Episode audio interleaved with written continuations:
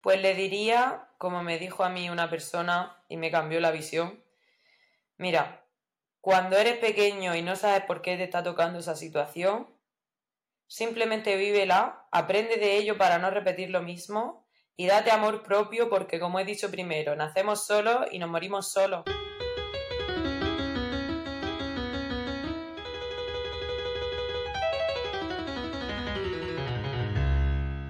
Bueno, hola, hola Paula, ¿cómo estás? Hola, buenas tardes, estoy súper bien. Me presento, yo soy Paula Sanz. Em, me considero una persona con mucha curiosidad en la vida y bueno, nos conocimos viajando, precisamente es lo que más me gusta hacer. Y la verdad que me da mucho gusto estar esta tarde aquí contigo para poder hablar un poquito de nuestras historias. A mí, también me da mucho gusto que estemos hablando acá. La verdad es que cuando te conocí me pareciste una persona súper interesante.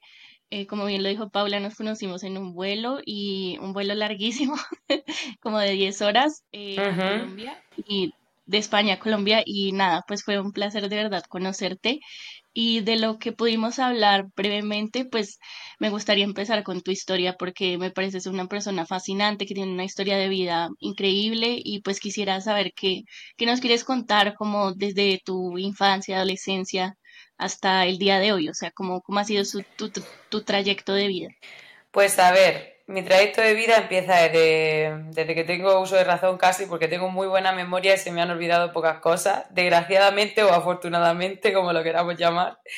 Y pues nada, de pequeña me encantaba todo el tema de cantar, tenía muchísima imaginación y siempre estaba jugando sola porque en aquel momento pues no tenía hermanos y mi padre fue un poco bastante estricto conmigo, entonces como que no me dejó mucha, mucha libertad para tener amistades también de pequeña, entonces como que siempre me ha salvado mucho la imaginación que he tenido porque de ahí podía haber sacado lo mejor, lo peor, pero pues saqué lo mejor y siempre yo que me sentía mal en la escuela por el bullying que me han hecho o he estado mal en mi casa, yo lo solucionaba cantando, imaginando bailes, creando cosas, enseñando a, mis vecinos a leer, o sea, siempre me ha gustado como tener ese la la para escaparme, de hecho eso lo, lo llevo como arrastrando hacia el futuro y hacia el presente en el día de hoy. Entonces, pues me describiría a mí misma como una persona que tiene muchas curiosidades, como te he dicho en el inicio, y eso ya me pasaba desde pequeña. Entonces, pues tenía esas curiosidades y a la vez tenía la creatividad y creo que siempre han funcionado muy bien juntas. Y no sé, cuando tienes esa parte de fuerza mental para hacer de cada situación una vía de escape y también poder transformarlo en algo bonito y en algo constructivo para ti, pues la verdad que la vida te da mucha ventaja luego, porque ya te has pasado lo duro y lo fuerte en el inicio. Y bueno, hay personas en todo el mundo que sufren mucho y que lo pasan también muy bien. Entonces, la cuestión en esta vida es también aprender por qué se sufre, el cuándo y el que el aceptar que cuando nos toca fue cuando nos tocó y no tenemos que estar haciendo de eso una plegaria para todo el resto de la vida, sino pues sacar de ahí la fuerza y que nada te pare. Exacto, yo como que me siento muy identificada con tu historia de vida porque tiene como ciertas similitudes, como ya lo habíamos hablado. A mí también me hicieron bullying en el colegio y siento que pasé por muchas etapas distintas. Eh, y también venía como de una familia un poco que tenía ciertos conflictos, que eh, tenía dificultades para ser una familia funcional, que bueno, había, había muchas cosas dentro de mi familia.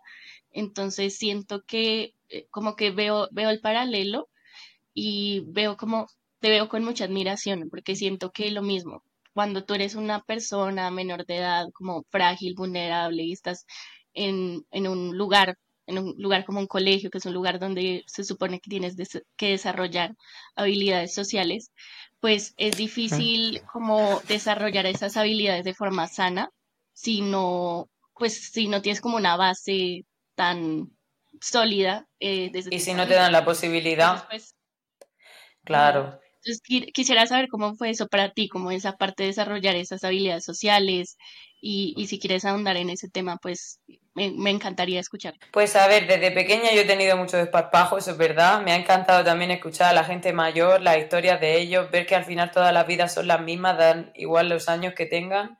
Entonces, como que desde pequeña yo siempre me, me ha encantado, ya te digo, escuchar las personas que más experiencia tenían y aprender de ellas, ¿no? Entonces, ¿qué veía yo? Que las personas para socializar y, bueno, llegar a acuerdos tienen que comunicarse y de entrar en el entendimiento a poder ser desde la palabra y no desde el insulto, el grito o la amenaza. Lo que pasa que desgraciadamente pues yo he visto todo lo contrario en toda mi infancia, como mm, una infancia más de, de que te exigen, ¿no? Entonces yo lo más que quiero en mi vida y por lo que lucho es por no exigir a nadie ni que nadie me exija. Y creo que esto desde que eres pequeño te hace ver las cosas de otra manera, como que cada uno tiene, tiene que tener su propio pensar de las cosas, que uno tiene que ser fuerte por sí mismo, que nacemos solos y no morimos solos, pero eso lo aprendemos cuando llevamos mucho tiempo en soledad y a lo mejor muchísimo tiempo en rechazo desde la sociedad, pues por ser diferentes, por tener una familia diferente, por haber nacido en una mente diferente, pues por venir de otro país, pues, pues lo que sea, ¿sabes? Que te traten diferente. Entonces, por desgracia, mi familia, pues, vivió ciertas cosas que dentro de un pequeño pueblo, mm, la gente, pues, como que hacía bola de todo esto. Y claro, yo sufrí las consecuencias en la escuela de sentirme muy mal conmigo misma solo por haber nacido en la familia que había nacido y luego que la gente que estaba en la escuela, los de mi clase, eran también niños, pero todo eso lo escucharían de sus padres, ¿sabes? Y como que todo esto venía de mucho dolor, mucho rencor, no sé, envidia, de qué también, o sea, no sé, cosas, energías muy negativas que cuando yo pienso en todo aquello en el pasado y me veo yo en el presente, doy las gracias a todas esas energías negativas porque gracias a ese rechazo yo tuve que investigar un poquito más el cómo adaptarme a ser un ser tranquilo y capaz de tener una estabilidad social extra, con un esfuerzo extra, porque no me lo habían puesto fácil. Entonces, pues de pequeña, como que tuve muchísimos años miedo al rechazo y estuve así como toda la adolescencia y eso causaba que cualquier relación de amistad bonita que tenía la quisiera cuidar al máximo y eso era muy difícil también de luego separar con mis propios límites y mi propio tiempo y todas esas cosas. Era como de un extremo a otro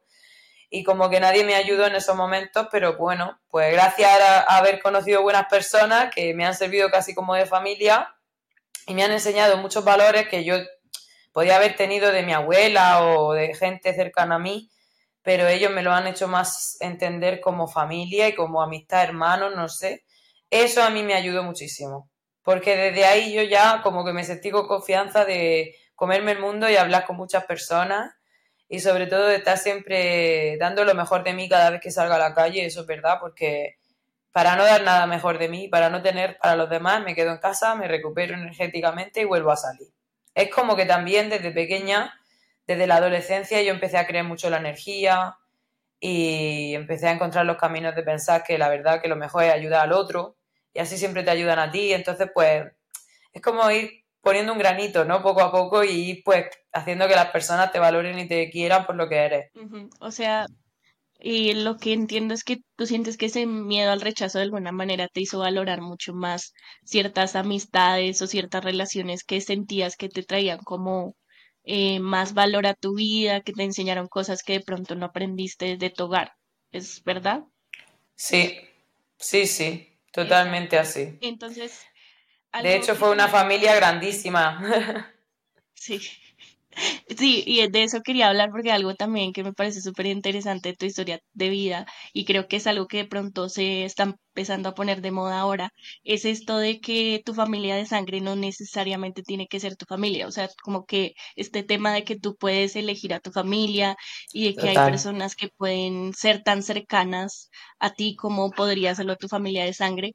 Entonces, me gustaría que me hablaras de esa experiencia de tener como una familia elegida y lo que ha significado para ti, para tu crecimiento personal. Pues sí, mira, no he tenido una familia elegida, he tenido unas cuantas y para mí han sido segundas madres o hermanas y eso pues he tenido la virtud de tenerlo desde que tenía 15 años, entonces pues encontré una allí en la región de Murcia, donde yo soy en España, después encontré una en Madrid que también me ha acogido con los brazos abiertos, que a día de hoy aún me sigue acogiendo con los brazos abiertos y lleva en mi vida pues 13 años. Y no sé, fueron personas que la verdad yo creo que me vieron a mí, que estaba yo intentando lo mejor de mí y que no tenía donde caerme muerta. Y también pues eran familias que habían hecho con otras personas lo mismo entonces, como que a mí fue una, una familiar más también que ellos y yo elegíamos. Y con la segunda familia, pues lo mismo. Fue que yo, o sea, yo antes cantaba hace mucho tiempo y una persona vino desde Madrid porque le tocó una entrada en un concierto allí. y luego no tenían sitio donde quedarse, entonces los acogí, les di casa como seis días y la madre de ese chico, de uno de ellos, estuvo súper agradecida conmigo forever. Entonces cogió y desde entonces que me conoció, vamos, de hecho ahí hicimos amistad y somos, vamos, para mí es como mi segunda madre, como mi hermana, o sea, es muy, muy cercana la historia que tengo con ellos. Por eso que al final, pues mira, cuando dicen, ay, es porque me, ¿por qué me ha tocado a mí esta familia, no sé qué, en vez de lamentarte, lo que tienes que decir es, pues por algo habrá sido, yo habré tenido que nacer en esa familia para que ellos aprendan algo de mí y ellos esperaban a alguien así también para aprender algo. Entonces, como que siempre que se mantenga mm, una positividad dentro de por qué nos toca vivir las cosas, porque nadie elige dónde nace, pero la cuestión es que al final, pues, con tu energía atraes a los mismos que vibran como tú y tienen el, mismo estilo de felicidad o de, bola energética, llamémoslo aquí, ¿no? Y pues creo que esos son al final la familia que uno de verdad tiene, la familia energética, no la familia donde has nacido. Entonces, pues esas personas son con quien tú te sientes a gusto. Y pues eso nos pasa muchas veces en la vida, pero pues cuando eres más pequeño y no te ves con nada detrás y alguien te ayuda tantísimo, pues los tienes para siempre y esa es la cuestión. Claro, o sea, siento que precisamente a este tipo de personas como que llegan como ángeles, como un rescate a tu vida, llegan en momentos muy particulares, porque es decir, yo cuando fui a España de verdad me sorprendí como de la amabilidad de las personas. Eh, cuando yo llegué, mm, no sé si te conté en el vuelo, pero eh, mejor dicho, cuando venía de Alicante para Madrid, eh, no pude llegar a mi Airbnb porque un tren tuvo un accidente y bueno, el, el tren al final salió muy tarde y llegué súper tarde a Madrid. Literalmente no tenía dónde quedarme y una amiga que no conocía de nada, que solo conocía por internet, me acogió en su casa, eh, o sea, fue como un angelito para mí y son esas personas que solo puedes encontrar como en esos momentos como de dificultad cuando más las necesitas o, o sí, como en esos momentos en el que en el que tú te sientes como derrotada, angustiada, como que no sabes qué hacer, estás en ese momento de desesperación y como que esas personas de verdad toman un significado muy, muy bonita y muy grande en tu corazón, porque es como decir, ves como la bondad en el mundo. Eh, es como esta persona sin tener mucho que ver conmigo, sin conocerme realmente, me acogió, me vio vulnerable y, y me vio como, fue como una humano, fue, fue una persona muy humana, me acogió y fue buena persona conmigo y es algo con, como que tú no puedes dejar de agradecer nunca, o sea, de verdad se siente muy, muy bonito. Entonces, eh, nada, pues ahora me gustaría como que entrar un poquito más en tu carrera porque me gustaría saber cómo todas estas experiencias, como eh, qué podríamos decir que fueron retos, obstáculos en tu vida, cómo, cómo te formaron para llegar a donde estás ahora. Y quiero hacer un pequeño paréntesis aquí porque Paula es modelo en Milán y también es DJ y hace poco estuvo en Chile y en Argentina. También estuvo en Colombia, pero solo pasaste brevemente. Entonces, eh, pues sí, ¿cómo has hecho para pasar de tener todas estas dificultades de tener una carrera tan exitosa y ser una persona tan, pues, admirable, básicamente? Pues a ver, cuando a mí mi psicóloga me decía, es que tú tienes mucho valor, porque una, una chica tan pequeña como tú irse al mundo y lanzarse así de esa manera como tú te lanzaste, la verdad que no todo el mundo lo hace. Y yo le contesté y le dije, cuando no tienes nada que perder, arriesgas todo. Entonces yo era súper joven, lo único que quería era estudiar y, por ejemplo, tenía 15 años, me fui de mi casa con 15 años y era ya, estaba ya con 17 y de repente estaba trabajando ya como dos años y medio, o sea, un montón de tiempo y ya pues yo siempre veía a las personas que iban a la universidad todo esto y yo quería hacer lo mismo, pero no podía. Estaba trabajando 16 horas al día, o sea, era imposible. Me tenían, pues bueno, dentro de un tiempo a un compañero mío de piso le propusieron ser modelo. Y a mí me lo habían dicho siempre desde pequeña, pero la cuestión es que yo en ese mundo no me veía relacionada para nada. Cosa que he pasado 13 años dentro de y todavía no me veo. O sea que, imagínate. Pero bueno, la cuestión es que en ese momento decidí intentarlo y había un casting, probé, después me pegué todo un verano entero mandando emails a todo lo que veía de casting, agencias, todo, sin tener ni puta idea. Y entonces de ahí seguí, seguí, seguí, hasta que en un momento me vi que ya me mudé a Madrid con 19, eh, conocí, o sea, entré en una agencia, trabajé un poco, luego entré en una agencia que era Agencia Internacional Madre y de ahí ya me llevaron a India, de India vine, me fui a Milán, vine, de ahí me fui a Tokio, Ámsterdam, eh, Milán de nuevo, París, Nueva York, China, Australia, Sudáfrica, o sea, me lo he recorrido todo en estos años trabajando, la verdad que me fue bien. Londres también estuve viviendo un tiempo, pero pues la verdad que nunca había sido mi sueño, o sea, yo lo hacía porque decía, vale, es una cosa que puedo hacer. La verdad que me gusta dentro de lo que hay en el arte, me encanta y todos lo los creativos que trabajan dentro de, de, esta industria a mí me han inspirado también para ser la persona que soy a día de hoy. Pero pues desde que empecé como que lo fui por probar, ¿sabes? Y entonces pues probé y de repente fue bien, pero claro, ha sido también mucho esfuerzo, mucho, mucho aguante, el creer en uno mismo, que no es fácil, y también el tener constancia para no parar y decir, vale, ahora me voy aquí, mercado estratégico New York, de ahí me voy a China, de ahí vuelvo a Milán, sucede el COVID, que, o sea, cuando a mí me pasó el COVID fue un destrozo, y aún así yo no me rendí, a mí me vino el COVID y yo me metí y me saqué dos máster, porque dije, mira, yo para no voy a estar y como luego no sé si voy a volver a trabajar, nadie sabía qué iba a pasar con su vida, pues yo me metí estudié cosas que se podían hacer desde casa y en el ordenador, o sea que cambié un poco también porque dije, vale, ahora tengo el tiempo, tengo también el dinero, pues vamos a estudiar. Y como que nunca me he rendido y luego pues como hobby tenía la música y la hacía pues como hobby, la he estado haciendo cinco años o así, y ahora desde hace dos años que ya vivo de ello, en plan, antes lo tenía como un extra, pero ahora intento llevarlo mitad moda, mitad música, porque no quiero ni parar una ni dejar de desarrollar la otra. Entonces, pues con la música es verdad que, que estoy todavía en mis primeros años, porque llevo como dos años y haciendo el género que yo quiero de verdad, un año y medio en escena, o sea que me gustaría, pues eso, yo soy una persona que no se rinde, o sea, a mí me gusta innovar, eh, crear, ¿sabes? Desarrollar y que y si eso puede ser casi un juego para mí y que me lo pase bien, mejor, porque así lo voy a hacer con más ganas.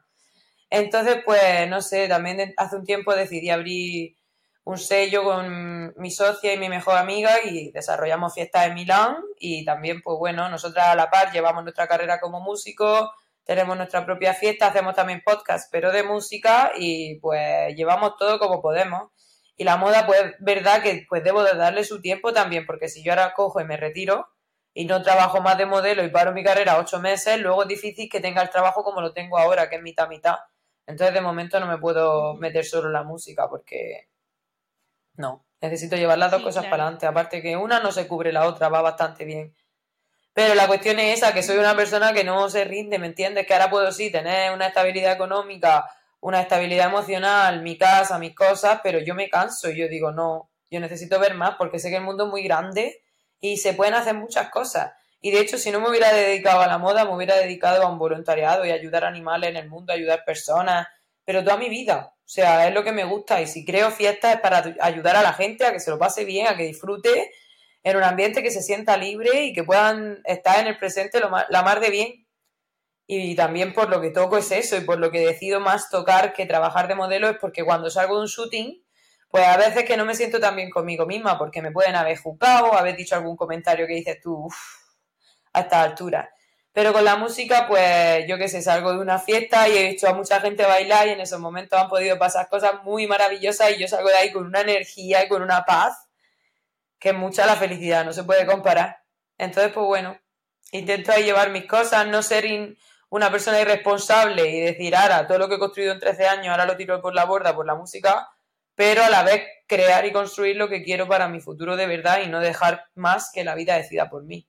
Soy muy así, no es que me rinda. O sea, es que esto viene de serie, vamos. Sí, claro, entiendo y de verdad la admiro mucho y me gustaría volver como al tema del modelaje porque ambas hablamos como, yo no estoy relacionada con el modelaje, no soy modelo ni nada por el estilo, pero tengo un amigo que es styling y él está mucho en el mundo de la moda y yo a veces lo acompaño a hacer las fotos y como que he empezado a entender la dinámica del mundo del modelaje. Entonces quisiera saber cómo para ti, qué significó esto, porque según lo que he escuchado de algunas experiencias de modelos, puede ser algo que... Eh, sea un reto para tu autoestima, siempre se está juzgando tu cuerpo, obviamente, a veces se siente como un, un algo muy difícil de sobrellevar.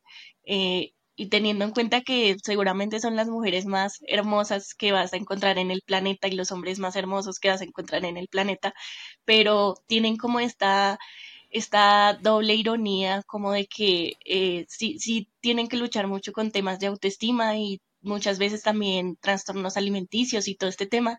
Entonces me gustaría que nos contaras acerca de tu experiencia como modelo y cómo fue entrar ahí desde muy pequeña y desde muy joven y, empezar a desarrollar tu carrera a nivel, pues, como, cómo te impactó a nivel emocional, básicamente. Pues a ver, creo que para nadie, o sea, por ejemplo, yo siempre he sido delgada toda mi vida y es verdad que he tenido algunas veces que he cambiado por las hormonas y eso, a lo mejor con 15, 18 me pasó, pero el resto de tiempo siempre me he mantenido igual y soy fibrada. Entonces tampoco he tenido tanto problema, pero es verdad que cuando llegué a la moda me impactó bastante que mi primer viaje en India tenía una agencia madre, que no es la que tengo ahora, ni mucho menos, y pues le metía mucha presión a las modelos, incluso a mí en aquellos momentos porque yo estaba más grande y pues yo veía modelos que no comían una semana entera, metía en la habitación bebiendo nada más que té, que no se levantaban. Y yo, por ejemplo, que quería también quedarme más delgada para poder entrar en el mercado europeo, etcétera, etcétera, pues cogía y me iba a entrenar todos los días, bebía mi té, hacía mi meditación. Y aún así,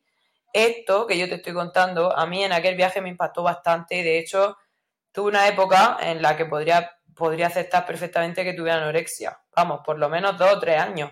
Pero es que la anorexia está aquí la anorexia es cuando tú ves que está gorda y no está gorda. Y luego aparte también cuando cuentas todo lo que te comes, en vez de disfrutarlo, estás más pensando en lo que te has comido que en lo que, que lo bien que te está haciendo el alimento en el cuerpo, que para eso están los alimentos. Entonces, pues hubo un tiempo así con 21, 22 y 23, que es verdad que esto me hizo bastante hincapié.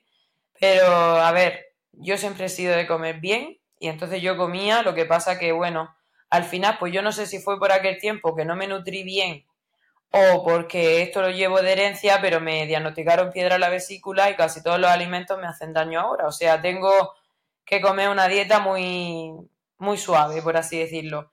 Y desde entonces hasta aquí, pues nunca me he tenido que preocupar más por el peso, porque al final lo que es que me cuesta coger peso, en vez de perderlo. Y bueno, eso me hizo recapacitar también para ver todo lo mal que había estado antes pensando tanto en lo que comía, en lo que no comía. Y lo mismo que me pasa a mí, pues bueno, te puedo decir que con los años las modelos lo controlan. Y es como que si algunas veces pues te sube un poquito más de peso, pues te vas un poco más al gym, baja dos o tres kilos extra y ya está, pero que nadie te tiene que decir nada de tu cuerpo. Yo, mis managers que tengo a día de hoy, ninguno me dice nada de mi cuerpo.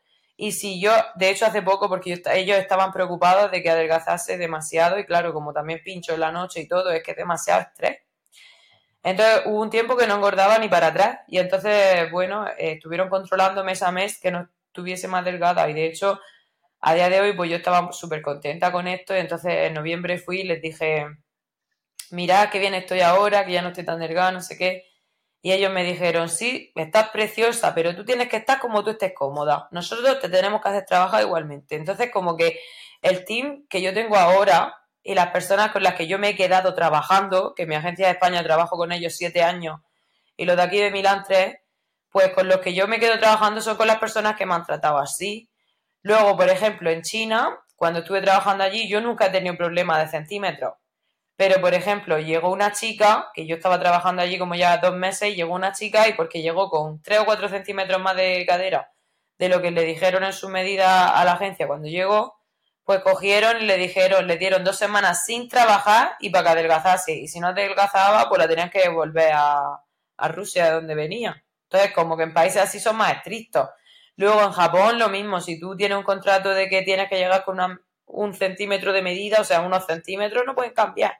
Si cambian, tienes que bajarlos, porque a ti te han contratado con esos centímetros. Pero porque se supone que tú estás bien con tu cuerpo haciendo esto, no porque tiene que ser para ti una locura. Entonces, lo que yo creo que hay personas que no tienen o crecen y luego les cambia el cuerpo y no tienen las mismas medidas. Y bueno, pues se podrían plantearse otro tipo de modelo o cosas así.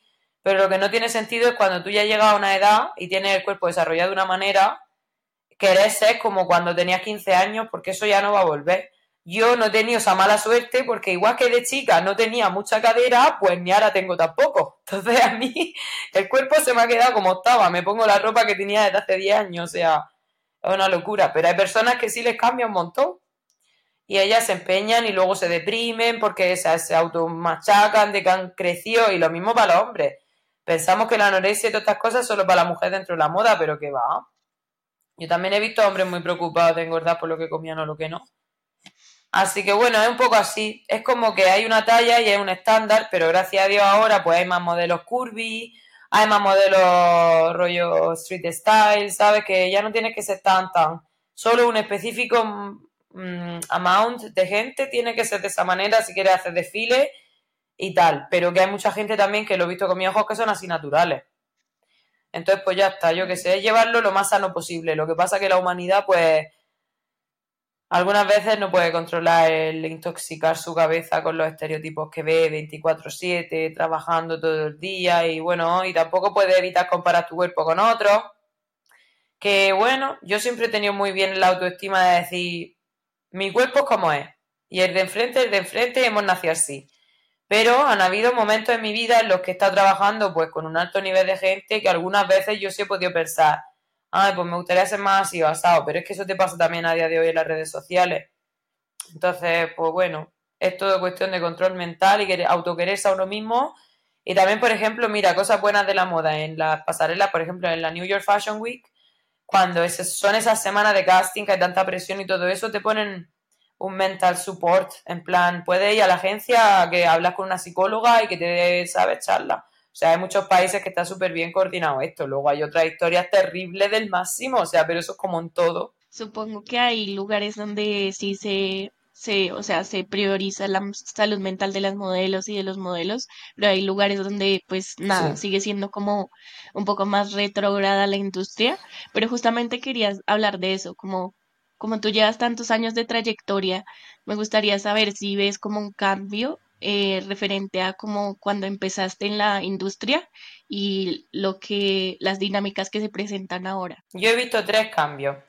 En el inicio, cuando empecé, las modelos eran más prototipos, rollo rubia, ojos claros, morena, ojos claros, pero todas tipo de alta, ta, ta, ta.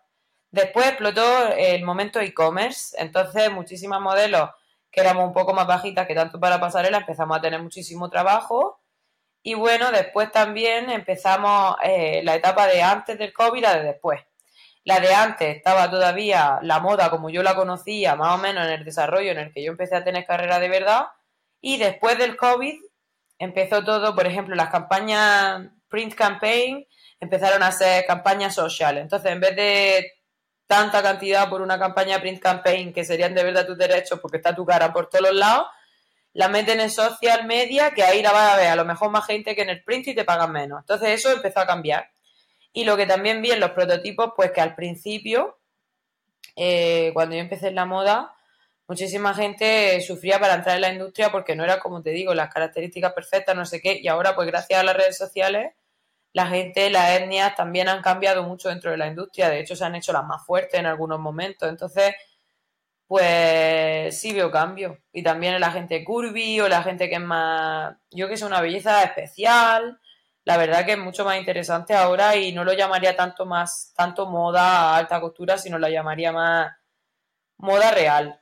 Lo que hay ahora es un poquito más moda real, que tú puedes ser tú mismo y si, bueno, puedes ser tú mismo y no, porque por ejemplo, una persona que lleva tatuajes o va tatuada entera o lleva muy poquitos que no se le ven. Pero a mitad te puede hacer evitar, o sea, puede ser que no tengas mucho trabajo porque los buscan con o sin, ¿sabes? Son cosas así. Pero dentro de está mucho más abierta la mente y el tipo de trabajo.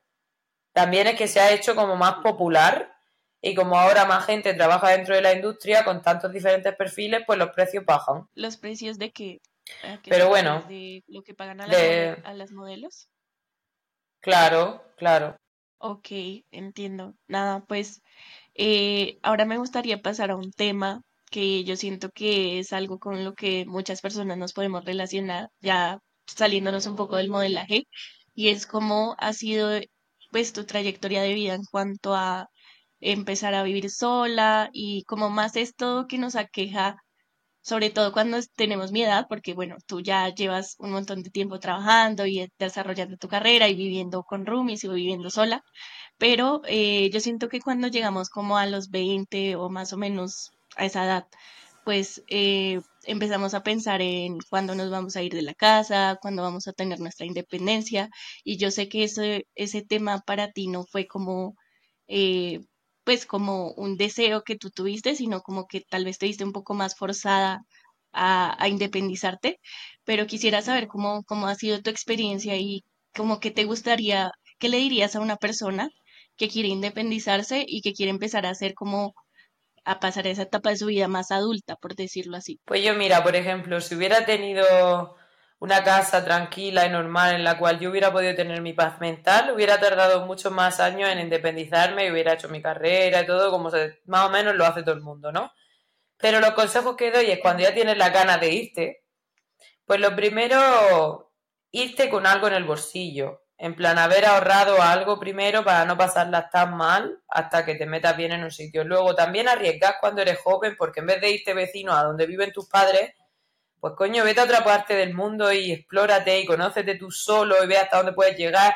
Si es que todo lo que nos da miedo, lo más que nos puede dar es miedo, porque que salga mal o salga bien es cuestión del destino. Si tú eres responsable y vas con ganas, puedes salir, pero no todo el mundo es igual de valiente, vale, lo entiendo pues que no tenga tanta ganas de volar y tanta ganas de irse, pues eso, que se vaya con un colchón, que se busque una casa, que, que, tenga la mente abierta a aprender a, imparar skills de, la casa, porque va a tener que llevar una casa para adelante, cocinar, todo eso, la factura. Hacerse independiente lleva mucho trabajo detrás, así que bueno, cuanto antes lo haga, antes lo aprende. ese es mi consejo. Vale, perfecto. Nada, no sé si quieres contarnos algo más como ya para cerrar este episodio, como algo de tu vida que lo que digo, como el tema de este episodio es como la resiliencia, entonces sí hay alguna historia tuya o de alguien que tú consideres que ha tenido mucha resiliencia y que es como una, una inspiración para ti o una historia propia, también puede ser, pues me gustaría que la compartieras si quieres. Pues a ver, hay muchas personas como yo, la verdad, que llevan así con constancia las cosas para adelante, pero si te digo la verdad, he conocido muy, muy pocas que hayan dejado tantas cosas atrás y arriesgado tanto. Y claro, empatizar yo de, normal no cuento tanto mi vida a las personas, a no ser que de verdad me sienta que tengo delante un angelito al cual le va a venir bien que le cuente la historia. Pero lo que más he visto así en personas que también luchan como yo y eso, pues es que hay personas muy guerreras y hay personas que están más tranquilas en su casa. Yo diría que hay personas más conformistas y hay personas que, que les gusta más explorar. Entonces, pues sí que he visto alguna historia y de hecho, y peores que las mías tengo amigas de Ucrania, o sea, cuando me han contado cómo han sobrevivido de allí, yo me he quedado flipando y aún así te la ves con una alegría en la cara y una energía de estar viva y bien, igual que personas que han pasado enfermedades o cosas así. En realidad, sí, cuando comparo mi historia de lo que yo he podido vivir en mi casa o ver y en la escuela fue lo de menos, porque al final el bullying sí que fue malo, fue terrible, pero a mí me advirtió de cómo eran ya los humanos siendo mini. O sea que también el problema era como yo sentí la guerra en mi casa, porque en mi casa había mucha guerra. Entonces, pues la guerra es como estar en medio de algo que es inestable, de algo que es insólido, de algo que, que te puede explotar en la cara en cualquier momento. Y claro, hay personas que de la única manera que viven este tipo de riesgo es viviendo de verdad realmente una guerra o salir de, de, una, de un barrio muy chungo, de una situación muy chunga, o personas que han perdido a sus padres. Es que como al final, pues es que todas esas personas cuando me llegan a mi vida empatizo con ellas, porque al final en mi familia han habido eso, han habido huérfanas, familias muy cercanas, o sea, han habido muchas historias. Y pues cuando conozco gente siempre ven en mí como una almohada, un apoyo, porque como yo les escucho y me gusta escuchar, y yo creo que hay muchos angelitos así por el mundo. Hay historias también pues que a lo mejor los padres han abusado de los hijos no físicamente, sino verdaderamente sexualmente. Entonces, pues también esas personas están súper autotrabajadas.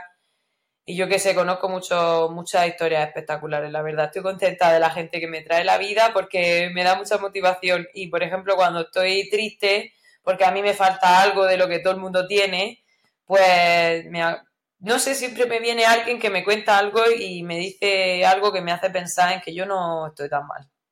Que sí, lo habré pasado mal porque de pequeña no entendía nada por qué era. Pero a día de hoy tengo una herramienta gracias a eso que las cosas simples me parece una tontería. Puedo empatizar, pero me parecen una tontería. Y sin embargo, una cosa complicada, pues puedo empatizar también contigo y, ayudarte a verlo un poco más positivo, tal vez. Nada, muchas gracias por todo. Y por último, eh, ya para cerrar ahora sí, me gustaría saber si quieres, si si hubiera una niña o un niño en tu posición como cuando estabas en, tu infancia, ¿qué le dirías ahora estando como en la posición de una persona ya madura, adulta y que ya pues ha pasado por todo ese, todos esos obstáculos, por decirlo así? Pues le diría, como me dijo a mí una persona y me cambió la visión, mira, cuando eres pequeño y no sabes por qué te está tocando esa situación, simplemente vívela, aprende de ello para no repetir lo mismo y date amor propio porque, como he dicho primero, nacemos solos y nos morimos solos. Y esa persona chiquitita que eres a día de hoy, pues algún día va a ser grande y va a recordar a ese chiquitín que era y va a ir a por ti y te va a decir, estoy contigo y no te voy a dejar nunca solo. Y creo que eso es lo más importante que le diría a una persona que estuviera sufriendo una situación fuerte con su familia y ellos lo están intentando hacer lo mejor que saben.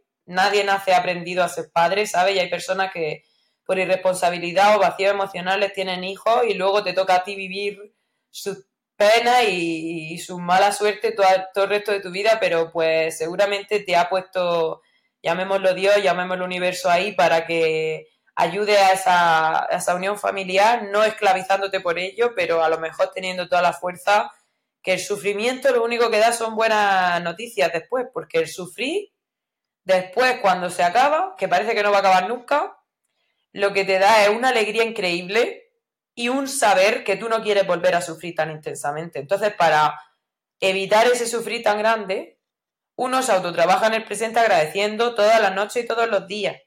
Y hay que agradecer lo que nos ha tocado, porque el destino se puede cambiar, pero el presente es lo que tenemos. Ok. No, me encanta todo lo que dices, de verdad. Muchas gracias, Paula. Y nada, fue un placer tenerte acá. Gracias a ti.